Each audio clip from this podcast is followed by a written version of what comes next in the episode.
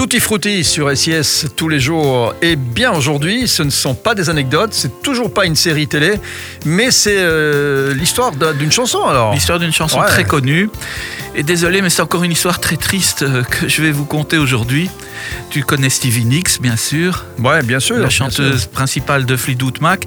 Elle avait, au moment d'écrire la chanson, une amie proche qui, en 1980, a attrapé une leucémie violente, suivie d'un décès très rapide. Et la chanson devint un hommage à, à son amie. Stevie était également très proche du mari de cette amie, et dans leur chagrin mutuel, ils ont trouvé l'amour. Ça arrive, donc elle s'est Mm. mise avec le, déf- euh, Euh, le avec, compagnon avec du le, défunt, avec le veuf, tu veux dire avec le veuve, voilà. En espérant qu'il n'y avait pas déjà anguille sous roche avant, Avant. que cette pauvre ne décède d'une leucémie fulgurante causée par tant de chagrin. Oui, là tu vas peut-être un peu loin. On est presque dans les séries. là.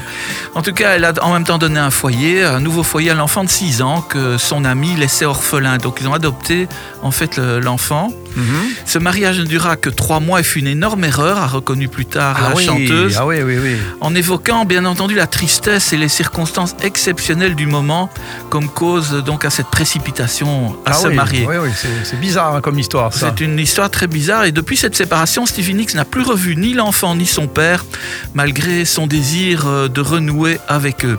Voilà en tout cas ce qui explique, euh, ce qui est expliqué dans cette fameuse chanson de Stevie Nicks que tu connais bien sûr et qui s'appelle Gypsy.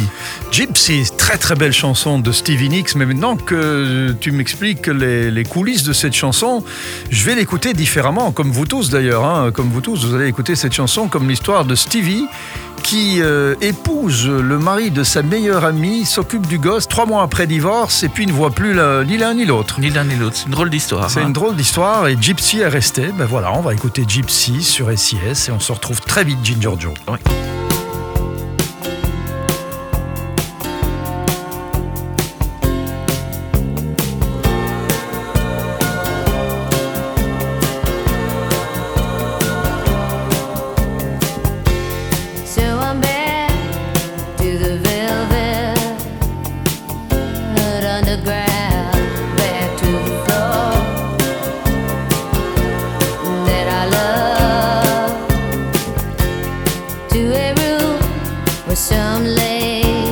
paper flies.